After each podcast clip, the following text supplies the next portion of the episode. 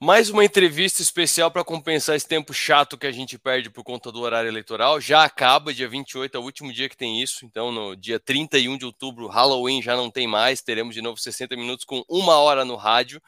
Mas isso está me criando algumas oportunidades muito legais. O cara que eu vou entrevistar agora, eu conheci ele cozinhando, ou na verdade mostrando que não sabia cozinhar. Depois é, eu vi muitas dicas legais de viagem dele e da esposa dele. Depois eu vi que ele é, usou essas habilidades para cozinha, usou essas habilidades para viagem, e aí ele focou nas habilidades nas redes sociais. É um dos maiores especialistas em dinâmica das redes sociais que tem no Brasil hoje. É uma referência, o nome dele é uma referência. E o que me chama mais atenção, Paulo Cuenca, primeiro, muito boa tarde, muito obrigado pela atenção conosco. Mas o boa que tarde, me chama mais a o que me chama mais atenção é que é, eu sempre dou uma gugada na pessoa que eu vou entrevistar para ver o que que, o que que o Google, o oráculo do mundo, fala da pessoa. Tu já fez essa experiência com teu nome? Já, marido da Dani Nossi. Marido da Dani Nossi, exatamente, exatamente. E foi assim que eu te conheci, porque eu, assim, com habilidades bastante limitadas, mas eu gosto de cozinhar e o canal da Dani é, é muito, era muito massa. Não sei se ela continua, é, não, não, vi mais, não apareceu mais para mim, mas era muito legal a, a, dinâmica que vocês apresentavam. E na época que eu acompanhava, foi antes ainda da Cozinha do Bigode, é, tu ficava por trás das câmeras, né? Ela cozinhava e tu fazia toda, toda a linguagem, toda toda a, a produção.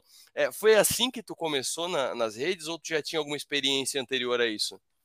Não, foi assim mesmo. A gente, na verdade, tinha uma oportunidade ali quando a gente começou em 2011, que era a, a, a obrigatoriedade dos canais a cabo comprarem programas independentes, de produção independente. Foi uma lei que passou e isso abriu muito mercado. E daí, é, por uma série de, de eventos é, na nossa vida, a gente decidiu que a gente ia aproveitar essa oportunidade de fazer um programa da Dani para vender para TV, porque ela não sabia cozinhar e eu sempre reclamava das coisas uhum. dela. Eu estava me formando em cinema.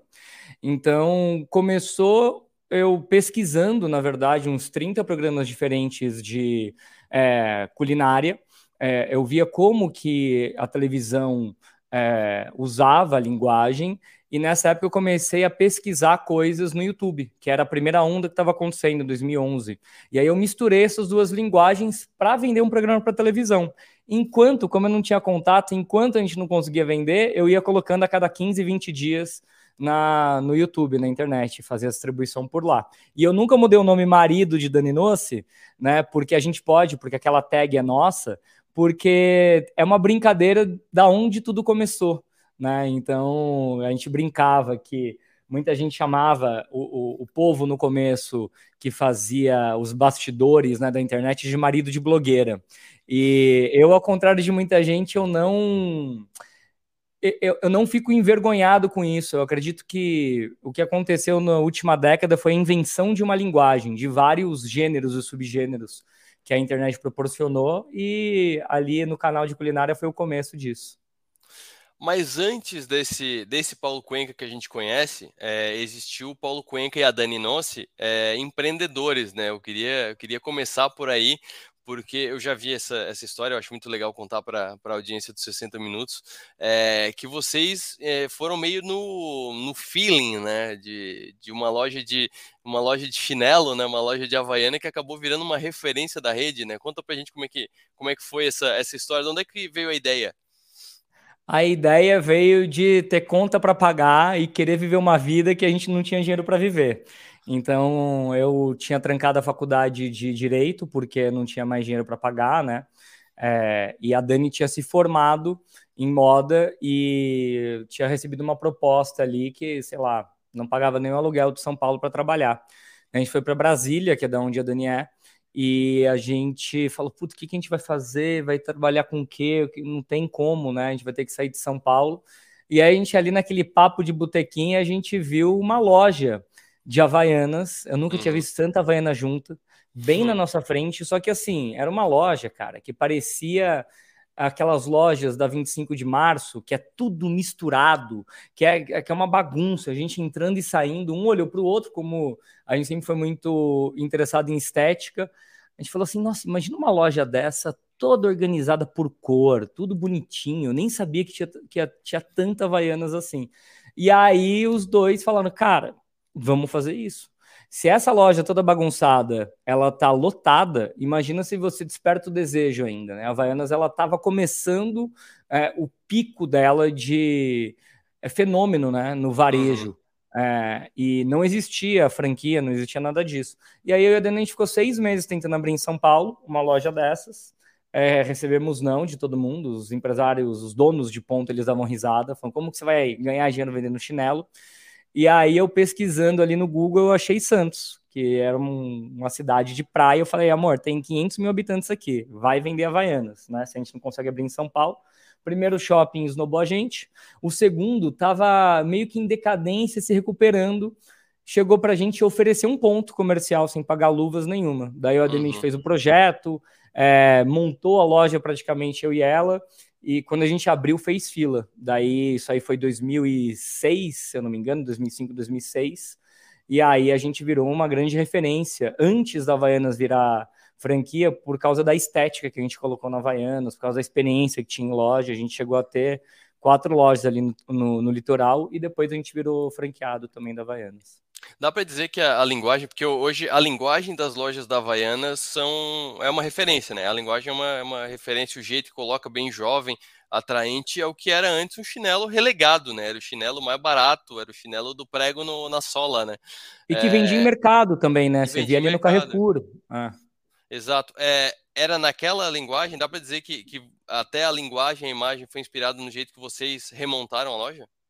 Foi, em grande parte sim, porque quando começou o projeto de franquia de Havaianas, três anos depois que a gente abriu a nossa primeira loja, a gente foi o, o, o, os primeiros convidados a abrir a loja da franquia. Então uhum. a gente foi para o Rio de Janeiro, ficou um mês lá fazendo um plano de negócios para abrir várias lojas lá. E a gente não abriu porque daí é o problema do empreendedor versus um franqueado. Um franqueado não é necessariamente um empreendedor. Uhum. A gente via um dia que eles estavam gastando muito mais e não precisavam, um dia que tinha royalty embutido. E daí a gente começou a ter muito atrito. A gente falou, não, assim, a gente não vai fazer, não vai fazer, não vai fazer.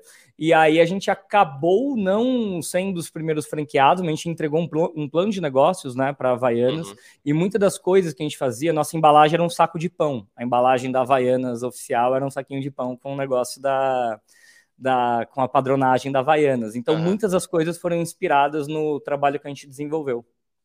Mas vamos agora pro, pro teu foco de hoje, porque tem muita coisa legal para falar. Tu tá com um projeto que é a nova era digital, tu tá fazendo é, lives, e eu já queria começar por elas. É, eu acompanho algumas delas e me chamou muito a atenção que eu acompanho muito esse meio, converso com muita gente, e digamos que tem algumas é, regras tácitas, algumas regras não escritas de como fazer um podcast, de como fazer um vídeo, de como se comportar. Por exemplo, é, eu noto que tu deixa silêncios. E muitos, di muitos dizem que é um absurdo deixar silêncio. Tu tá falando, simplesmente para, toma um gole do que, da bebida que tu tá tomando, não tem uma trilha de fundo tal. Então, eu, eu noto que as regras que muitos influenciadores passam, é, tu faz diferente. É, é, um, é um intuito de fazer diferente? Como é que é, é, é tudo estudado o que tu, o que tu faz nas tuas lives? Ou como, como é que tu faz? Como, é que tu montou esse, esse sistema tão diferente dos outros? É, hoje eu estou num mercado que a galera chama do mercado de marketing digital, mas quando eu comecei uhum. na internet eu vim do mercado de criador de conteúdo. Uhum. E a regra do mercado de criador de conteúdo, a principal é a autenticidade. Então, é, você fazer de uma maneira que você naturalmente nem faria diferente. Uhum. É, então, enquanto o mercado digital, do, do, do, marketing digital, por exemplo, foi ficando com lançamentos e lives cada vez maiores, com telas de LED, etc., eu entendo que o, o, diferencial da internet é a proximidade que a pessoa do outro lado tem comigo. Então, é uma lente grande angular, na altura do meu olho, eu trocando uma ideia. Se eu é, tiver com sede, eu vou tomar uma água. Já, já cheguei a sair da live e fui ao banheiro com 25 mil pessoas ao vivo. É, falei, conversem aí, senão a live vai ser ruim, eu tenho que dar uma, eu tenho que dar uma volta. Então, o que acontece? É isso que diferencia é, as coisas institucionalizadas que existiram na comunicação, né? É, é, quando você não tem um, um padrão de mercado que existe uma escola ou alguém falando como você faz, é justamente nessa brecha que você consegue se conectar com as pessoas porque você desenvolve de fato a sua comunicação de uma maneira mais autêntica. Né? O que eu fiz ao longo do tempo foi racionalizar alguns pontos que trazem conexão sem perder a minha autenticidade. Então eu me sinto muito mais à vontade é, se eu faço uma live na minha casa, né? Se eu faço uma live é, aceitando os ruídos que acontecem uhum. na vida do que se eu tivesse em um estúdio. Mas isso não quer dizer que é uma regra. Isso é o que funciona para mim. Para outras pessoas funciona de outras maneiras. Então eu, eu, eu procuro sempre ser muito fiel ao que me deixa, ao mesmo tempo, o mais confortável possível para outra pessoa que está do outro lado consumir a maneira da maneira mais consumir a, a, a, minha o meu conhecimento da maneira mais proveitosa possível. Sim. É, tu fez uma, uma diferenciação de marketing digital com um criador de conteúdo. É, eu ouço muita gente é, fazer quase aquela, aquela combinação que, que acontecia antigamente do modelo atriz, que é eu estou no marketing digital, então eu sou o criador de conteúdo por estar no marketing digital. É, onde é que está a linha que divide um do outro? A linha que divide um do outro é justamente aceitar a comunicação mais porosa. Eu sempre digo, dizia ali no começo, né? Eu dava muita palestra antes de entrar no marketing digital em universidade que, e em agências, é que a, a nova comunicação ela pressupunha um, uma comunicação porosa mesmo. A, a, minha uhum. comunicação, o meu conteúdo, ele é afetado pelos comentários, pela, rea, pela reação das pessoas que estão me vendo. Então, é uma coisa que eu tenho uma base, só que ela vai sendo construída conforme eu vou dialogando com as pessoas que estão ali do outro lado. Ela é uma comunicação viva. Eu vejo que o marketing digital ele tem mudado um pouco, mas eles estão muito mais parecidos a comunicação deles com uma comunicação de empresa institucionalizada, porque eles nascem do tráfego pago. O tráfego pago é o anúncio, que eu chego e falo assim: olha, você precisa entrar aqui no meu curso, porque eu vou te ensinar tal, tal, tal, tal, tal, tal, tal, tal, tal. Então, é uma comunicação imperativa, uma comunicação é, falando para a pessoa fazer alguma coisa o tempo todo, e muito menos de compartilhar uma experiência. O criador de conteúdo ele vem de uma base orgânica, em que ele existe, é, ele, ele consegue inventar e, e, criar ali uma conexão com outra pessoa, porque está muito mais no ramo de uma experiência compartilhada e não de eu sou melhor do que vocês me ouçam né? Que eu tenho algo a falar. Então, para mim, é essa é a grande chave, a grande diferença. O criador de conteúdo evoluiu para a mídia chamar de influenciador, né? Uhum. Só que a gente nunca se chamava assim antes, né? Então, é, é o, que acontece é, por ter esta conexão, você consegue influenciar a atitude das pessoas né, de decisão de compra, de estilo de vida, de inspiração. O marketing digital ele já fica muito mais numa, numa, numa retranca de acesso né, ao criador do outro lado. O que tem mudado? Alguns têm mudado a comunicação, mas a grande maioria ainda tem essa, essa pecha ali do, do, do tráfego pago, do anúncio, que é muito mais ligado a uma comunicação institucionalizada.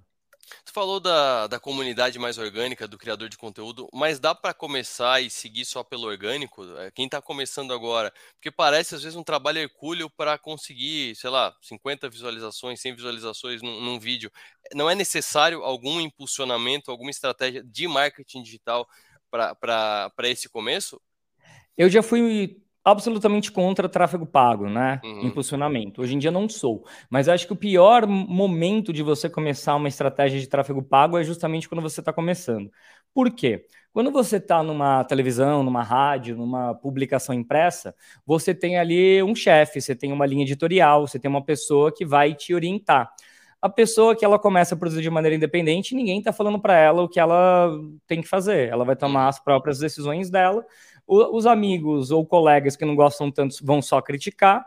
Quem é um amigo que não vai criticar, vai bater a mão nas costas. Dificilmente ele vai fazer uma crítica orientadora, direcional para a pessoa. Então, é. o que, é. que acontece? É como se, quando a pessoa começa com impulsionamento, é a mesma coisa se tivesse uma banda que tem um monte de single ruim, e aí você coloca dinheiro na música ruim. E daí também não dá certo. Onde que você coloca dinheiro? No mercado tradicional de publicidade, no HIT. O, McDonald's, quando vai falar sobre um, um, lanche, ele vai pegar o HIT, vai colocar o Big Mac. uma banda que vai estourar, ele vai pegar a música mais comercial, mais pegajosa. Então, o que acontece é que as pessoas acabam dando um tiro no pé quando elas já começam com estratégia de tráfego pago, porque elas não sabem o que é o hit, elas não, não validaram com o público delas o que, que funciona, o que, que tem tração, elas não entendem qual é a voz delas. Então, existe um perigo muito grande de você poder crescer, porque afinal está uhum. impactando muita gente, e trazer gente para o seu conteúdo que não vai ser um consumidor. Quando você constrói a partir de uma base orgânica, você pode ter uma curva né, de aprendizado e de sucesso mais lenta, mas você cria a base alfa ali da sua comunidade, que é quem vai te uhum. defender, é quem vai entender os seus valores, é quem vai validar os seus posts né? Quem vai validar suas publicações, e aí sim, a partir disso, começa a entender como você funciona e pode começar a fazer uma estratégia usando também o tráfego pago. Então, na verdade, tu tá basicamente confirmando que a minha esposa me fala sempre, porque eu tô tendo a oportunidade de entrevistar pessoas como Paulo Cuenca, por exemplo. E aí ela fala: Bah, amor, mas o teu Instagram não tá pronto. Porque entra no meu Instagram, até pouco tempo tinha só foto minha com a minha filha, com a minha esposa tal. E uma coisa ou outra. Agora eu comecei a botar conteúdo. Então, na verdade, a Rafaela que é arquiteta, não trabalha com, com marketing digital, ela está correta. Tem que ter um bom conteúdo para usar o impulsionamento como mais uma alavanca para impulsionar o que já está fazendo do que o foguete do começo, do que o motor de arrancada. É mais ou menos isso. É exatamente isso. O, o, começo numa rede social é tipo um carro a diesel que tem que esquentar antes. É. Álcool, né? Eu lembro que o carro a álcool, álcool. Meu pai colocava e deixava ali 15 é. minutos fazendo o motor ligado. Então é a mesma coisa, até porque cada métrica tem uma função. Você fala, eu quero crescer. E aí você coloca dinheiro num conteúdo que na verdade tem muito salvamento. E salvamento é para aumentar o nível de consciência. Uhum. E daí você vai mandar para gente que nem tá naquele papo um conteúdo que é mais avançado, não vai dar certo. Então você também tem que saber exatamente quais publicações escolher dentre daquelas que foram acima da sua própria média, para você conseguir Entendi. performar melhor e não gastar dinheiro à toa. Entendi. É, como é que está o teu projeto agora, a Nova Era Digital? E eu queria começar pelo nome, a Nova Era Digital. O que, que é a Nova Era Digital? E quantas áreas digitais a gente pode separar já é, desde, sei lá, o começo dos anos 2000? Ah, cara, eu acho que é uma, uma, uma nova era digital a cada dois anos, agora é a cada um ano, talvez. É, é, a nova era digital foi uma sequência de lives é, que eu terminei semana passada, na verdade, uhum. que ela tem a ver com um novo momento que a gente tem de profissionalização das, das funções, né, das áreas digitais. E a última fronteira, que era o conteúdo. Então, você tem o, o criador de conteúdo, uhum. É, ele não foi profissionalizado no sentido de eu poder contratar um criador de conteúdo para minha empresa. Né? Eu tenho que fazer tudo do meu conteúdo, mesmo que eu seja dentista, advogado, jornalista, é, piscineiro. Eu vou ter que eu fazer. Então, essa nova área digital é tá todo mundo nas redes, é uhum. é todo mundo comprando pelas redes, todo mundo se relacionando pelas redes. Como é que eu entro nesse lugar se eu não tenho uma educação formal sobre comunicação ou se eu não tenho tempo de começar a me expressar que nem os criadores de conteúdo faziam lá atrás, né? É uma comunicação de fato voltada para fazer negócios, só que sem perder essa conexão, porque senão uhum. as pessoas vão falar, ah, é uma comunicação de cima para baixo, institucional, não vou me conectar. Então você teve ali uma fase é, no começo da pandemia, que foi uma outra era digital, de todos os microempreendedores, empresários, liberais entrando na internet, fazendo o próprio conteúdo. Só que isso daí chegou num limite. Num limite tem gente que sacou que não consegue fazer, tem gente que cresceu um negócio e não consegue escalar, porque daí aumentou a demanda e daí o cara não tem mais tempo de produzir conteúdo. Essa nova era digital é você conseguir contratar pessoas que pensem de uma maneira estratégica no seu negócio né? O que não existe. Né, em, em, massa no mercado.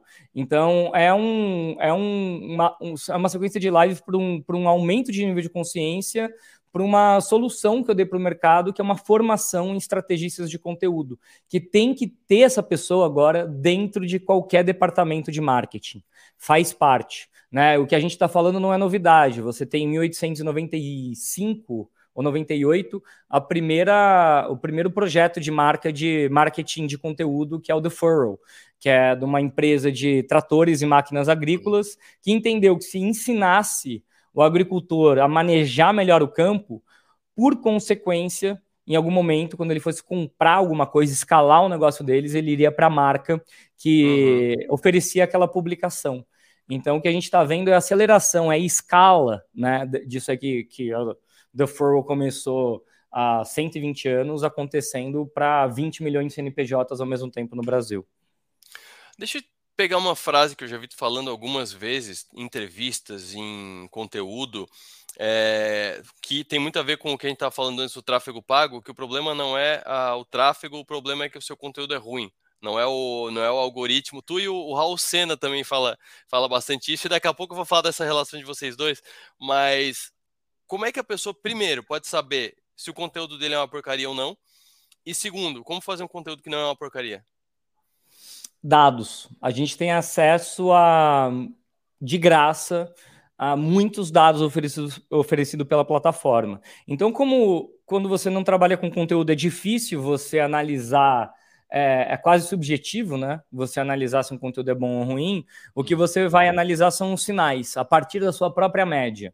Então, como que eu sei se o conteúdo da pessoa é ruim? Quando ela nunca, jamais consegue sair da própria média. Então, ela tem 50 likes. Todo o conteúdo dela vai gerar ali em 50 likes.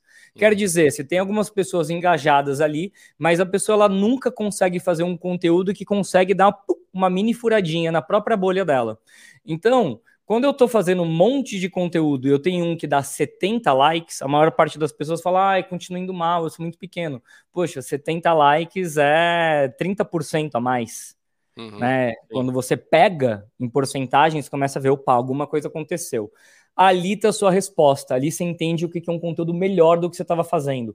Por que, que esse conteúdo teve 30% a mais de resultado que o outro. Em geral, vai ser ou hierarquia de informações em design, ou vai ser a copy que você está escrevendo, mas em geral mesmo é um grau de identificação com um desejo da pessoa do outro lado, é a pessoa se enxergar naquela postagem, quem está te seguindo, né? E daí por isso ela compartilha, por isso ela recomenda.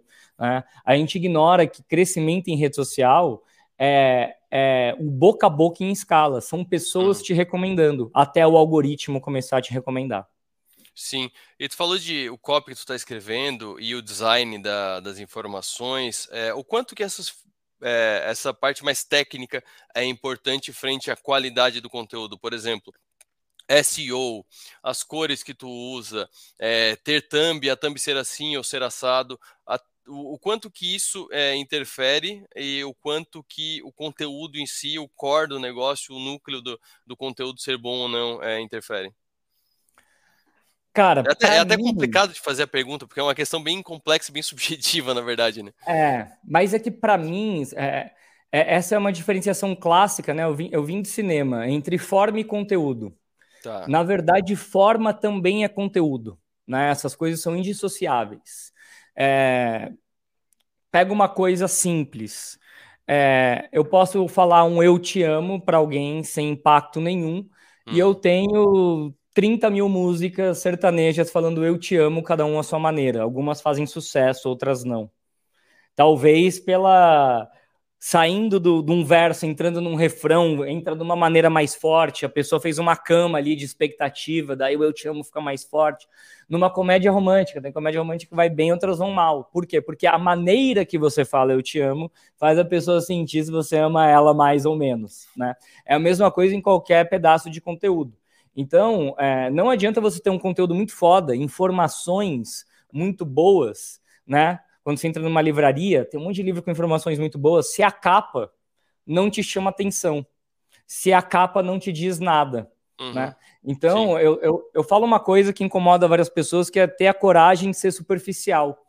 Quando você vai fazer um primeiro contato com as pessoas, é, você pode ser a pessoa mais brilhante. Você chegar três dias sem tomar banho, a pessoa não vai conversar com você.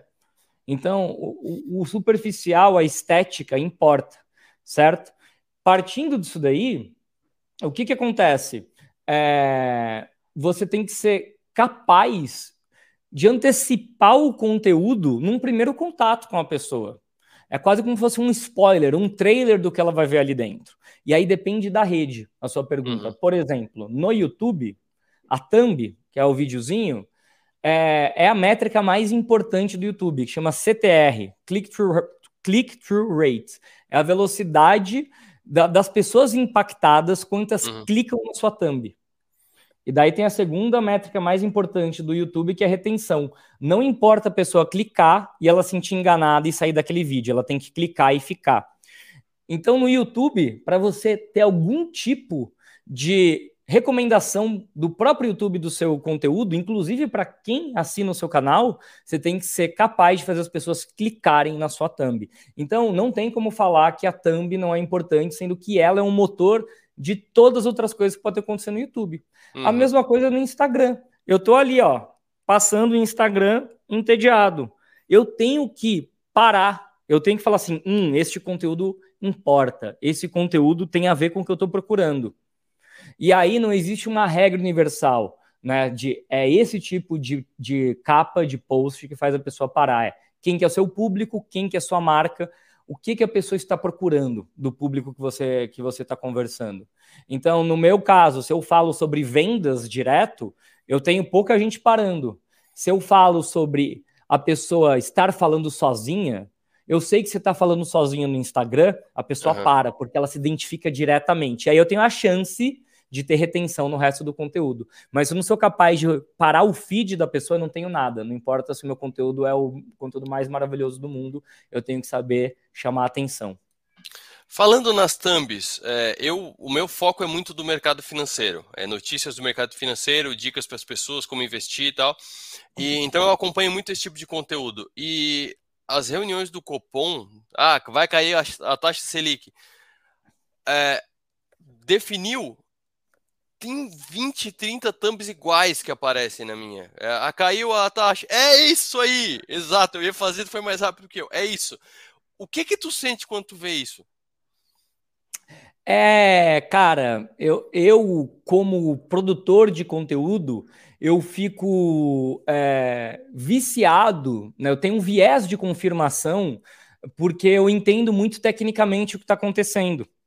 E, e, esse é algum dos problemas de muitas pessoas falam assim, Paulo, eu quero fazer, mas eu quero fazer diferente. Eu falo diferente como? Porque, na verdade, se você é do mercado financeiro, você está vendo 30 capas. Uhum. A pessoa que é leiga no mercado financeiro, ela segue uma, duas pessoas. E ela não está vendo 30 capas, ela está vendo uma, duas. Então, o, o, o que, que eu sei? Eu sei que as pessoas não seguem é, 30 uhum. canais, porque elas não são ultra especializadas. Se elas fossem, elas já teriam o próprio canal delas. E a segunda coisa, eu sei que no cérebro humano, conexão por emoção chama atenção. Ah, quem faz essas capas, e são canais gigantescos, não fazem à toa. Eles hum. fazem porque eles já fizeram capas sem emoção e capas com emoção. Né? Essa emoção exagerada. A capa com hum. emoção tem mais clique. Entendi. Porque eu, eu mostro para a pessoa uma reação. Se eu escrevo hum. assim, ó, a taxa Selic caiu e eu tô assim, a pessoa fala, tá, a taxa Selic caiu. Se eu faço assim, ó, Sim. Fala, o cara que tá olhando fala assim, velho, uma coisa ruim aconteceu, eu tô, no, no, eu tô ali todo invernado no Tesouro Direto. Se a pessoa fala assim, a, a verdade sobre a taxa Selic, assim, ó, feliz, fala, cara, acho que eu tenho que mudar meus investimentos. O amor, deu certo, a gente tá investindo em Selic.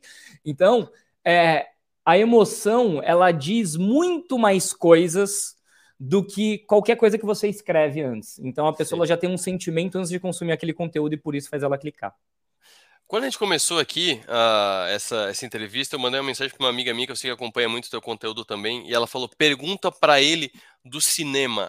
Como é que o fato de tu ser formado em cinema é, influencia no teu conteúdo? É, tanto subjetivamente, né? Mas quanto que tu pega de tecnicamente, eu vou fazer assim, eu vou pegar a luz assim por causa do cinema, porque tem essa essa, esse impacto nas pessoas, o quanto que que, que tu é o Paulo Cuenca, com a linguagem do Paulo Cuenca, por conta da, dessa base do cinema? Ah, muito, principalmente no começo, que, que é, comecei ali o canal. É, a linguagem que a gente descobriu, e por isso a gente era um canal bem pequeno, né? A gente uhum. cresceu 10 mil em um ano, depois foi para 60 mil. Demorou até a gente ganhar dinheiro, só que autoridade em relação a, ao que a gente fazia sempre foi muito alta. Tanto é que a gente é do top, foi do top creators do YouTube desde o dia 1 que foi inventado, uhum. que eram só 20 canais, né? Depois subiu para 50 canais, depois 100 na América Latina inteira. E a gente só saiu do top creators quando a gente saiu do YouTube. É, e quando a gente entrou, a gente tinha 600 mil e o segundo menor canal tinha 2 milhões. Por quê? Porque a experiência que as pessoas tinham no nosso conteúdo tinha muito a ver com a minha história do cinema e também a pegada estética da Dani ter feito é, moda. Então, uhum. por exemplo, eu te falei que eu vi 30 programas diferentes de televisão. E daí eu decupava cenas. Eu falava assim: eu vou, eu vou misturar um programa que parece que é um programa que é de estúdio com linguagem de internet. Então eu consigo manipular melhor os sentimentos porque eu sou do cinema. O que, que é você saber é, linguagem cinematográfica? É saber se comunicar através de imagens, uhum. entender o alfabeto da imagem, o alfabeto da postagem. Eu sei que quando eu coloco a câmera aqui na altura do meu olho, eu estou falando de igual para igual com o meu público. Se eu levanto a câmera e coloco para baixo, que nem os franceses faziam, né, no começo do vlog ali em 2011, eu estou falando que eu sou menor, o que eu vou falar não é tão importante. E, em geral, coisas que têm mais uma pegada mais de comédia funcionam melhor. Se hum. eu coloco a câmera de baixo para cima, eu sei que eu me coloco numa posição de autoridade só pela sensação cinematográfica. Então, todas essas coisas ajudam a eu conseguir construir coisas, imagens e narrativas com muito menos esforço ou com muito menos é, contando com o meu instinto. Eu uhum. sei o que eu tenho que fazer para despertar sentimentos. Tu já morou em Portugal, é, inclusive tu já contou que, que quando tu voltou para o Brasil tu falava com sotaque português e teve que reacostumar ao sotaque brasileiro. É, quando eu te conheci, tu estava em São Paulo e tu e a Dani, eu olhava assim, eram muito paulistas, assim, a rotina de vocês, o jeito de vocês e tal. Vocês estão em Goiânia. Como é que vocês foram parar em Goiânia, que é totalmente fora do eixo esperado para pro, pro pessoal da, da internet? Normalmente as pessoas querem estar em São Paulo por por collabs, porque as marcas estão ali, porque a tecnologia está ali, porque a vida está em São Paulo, tu foi parar em Goiânia. Por que e como? Foi parar em Goiânia antes de falar porque que eu fui para em Goiânia, é dessa coisa da internet de ter que estar tá em São Paulo. Primeiro que é quase um contrassenso, né? Uhum. É, eu acho que tem um movimento muito grande do mercado de marketing digital querer estar todos no mesmo lugar. É, porque quando você vê o do mercado de influenciador, esse criador de conteúdo, né, influenciador, esse movimento foi muito mais lento, inclusive com pessoas que nunca foram para São Paulo, faziam temporadas em São Paulo, até hoje.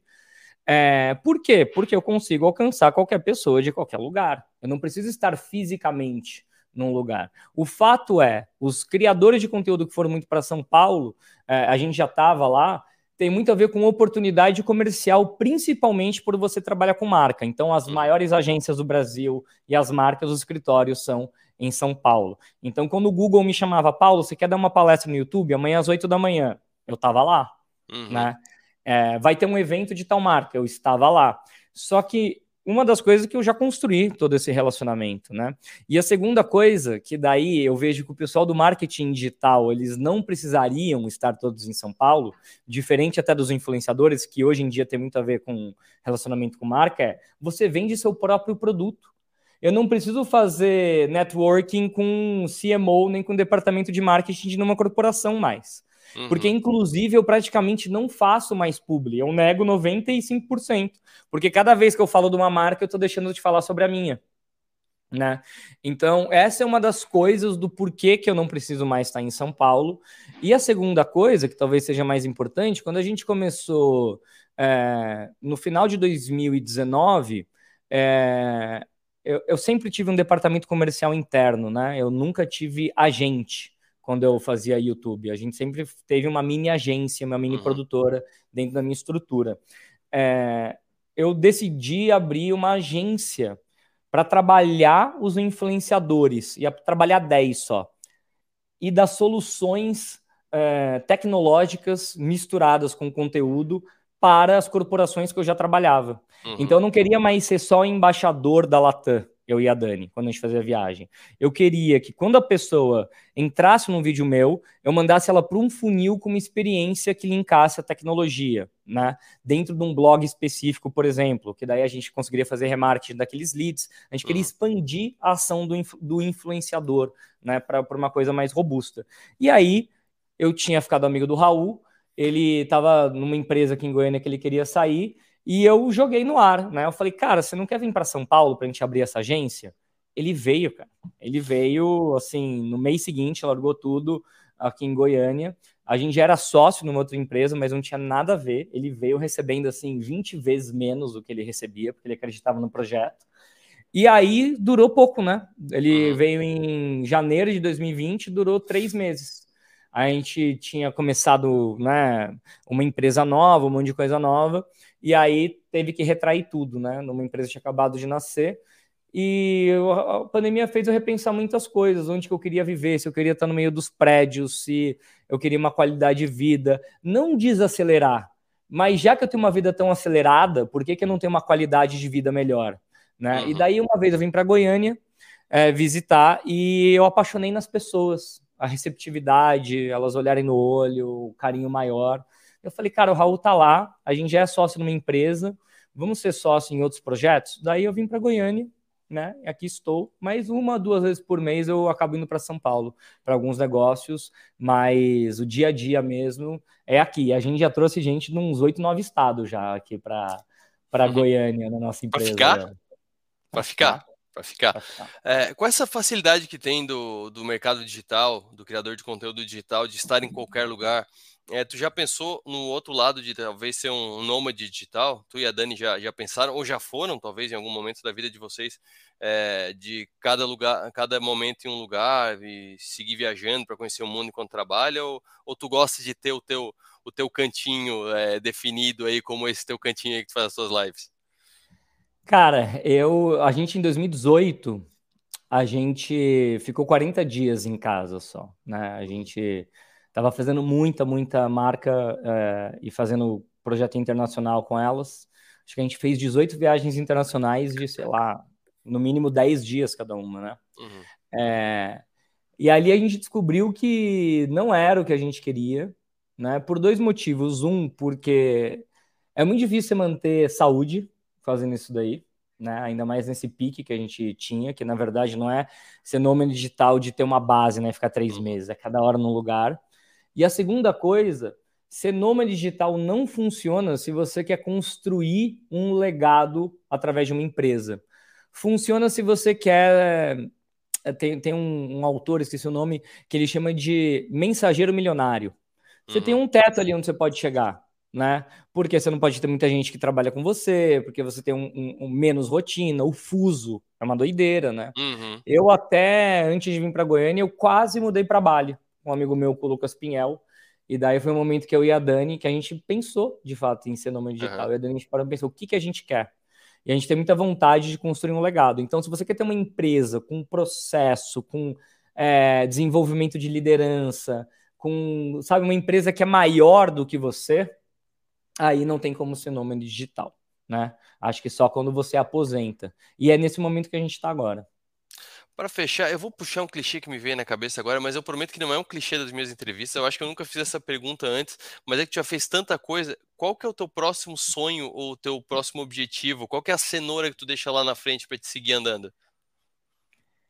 É justamente deixar um legado em várias áreas, né? Então, uma das coisas eu acredito que eu, jun, eu e a Dani, junto com algumas outras poucas pessoas ali da primeira onda do, do YouTube, a gente foi responsável por construir uma realidade diferente, por acelerar uma realidade diferente, por, uhum. por criação de alguns gêneros. É, então, eu acho que consolidar isso também em livro, em história, em metodologia, e eu fui o primeiro ali a conseguir. É, transformar o que o criador faz instintivamente numa, num, num pensamento, uhum. em como objetivamente falar sobre isso, sem ser, ah, você tem que ser assim, não. Como que dá para treinar isso, né? Então, acho que é consolidar isso para isso ser maior do que eu. Eu acho que na história da, da comunicação, né, a gente, a, a academia, né, ela sempre consolidou todos os movimentos que estavam acontecendo. Como a gente está numa época em que a academia, né, as faculdades, elas estão muito longe da praxis mesmo, do dia a dia, de pegar a câmera, de filmar, de se expor, uhum. a, a, teoria não está conseguindo dar conta do que está acontecendo, né? Então eu tenho muita essa vontade de consolidar isso daí, só que, e é bem o nome das minhas empresas, das coisas que eu faço, consolidar sem nunca fechar, né? Sempre essa coisa da evolução constante, uhum né? Porque a gente continua o ser humano na base de comunicação praticamente primitiva, com evoluções da forma que a gente está fazendo e não do conteúdo em si. E consolidar uma, uma, uma coisa muito maior do que eu, que é essa empresa que tem que dar conta é, dessa velocidade da mudança das informações, das novas técnicas, e com gente mais nova que eu, que está vivendo na prática redes sociais e realidades que, enquanto eu vou, quanto mais eu envelheço, menos eu sou nativo daquele lugar. Então, para mim, essa é a cenoura. É, esse trabalho que eu comecei em 2011, é, ele não ser meu, ele não ter paternidade. Eu consegui fazer uma empresa que ele vira aí do, do Brasil e, por que não, do mundo. Eu sempre tenho sonhos grandes. Paulo, é, muito obrigado por essa oportunidade. Eu já falei no começo ali, tu é um cara diferente, porque tu tem uma agenda lotada, tu é, tu é um cara com um nome gigante e normalmente tu leva tempo para conseguir, tem que agendar uma semana antes. Uh, chegou para mim uma mensagem agora no meio da tarde. Daqui meia hora tu fala com o Paulo, assim, fala com o Paulo daqui meia hora. Tive 10 minutos para me preparar aqui. Baita conversa, muito obrigado. E tem algum recado para o pessoal que está querendo começar agora na, a produzir conteúdo digital? Porque muita gente sabe de algum conteúdo e hoje os, os canais nichados estão crescendo bastante. Então, às vezes, a pessoa tem muito conhecimento, mas não sabe como passar esse conhecimento. Como é que a pessoa poderia começar? Qual seria o, o ABC para começar? Cara, ABC para começar, não segue 10, 20 pessoas, segue uma, duas, três daquela área.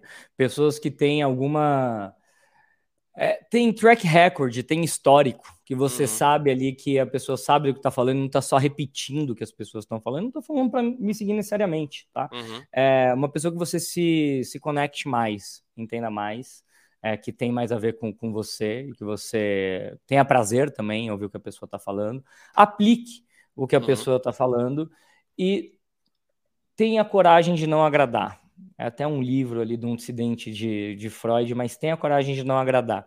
Porque quando você está nesse lugar, é um lugar de exposição, só que a beleza das redes sociais é que depois de um tempinho, aquele ruído das pessoas que trabalham com você, o som da sua família, vai sendo sobreposto pelas pessoas que precisam do que você está falando. Então não importa, o seu pior conteúdo é um bom conteúdo para alguém que sabe menos do que você e que precisa de você. Então tenha essa coragem, nessa disposição de não agradar e saber que para você acertar você vai errar muito, mas muito mesmo. Então não desiste no primeiro. Né? E obrigado por me chamar, Arthur, aqui também pela sua disponibilidade. Eu achei que nem ia rolar, eu também cheguei de viagem, tive que arrumar tudo aqui, minhas câmeras, mas foi um baita papo. Obrigado aí por, pelo convite. Um abraço, Paulo. Até a próxima. Um abraço, até a próxima.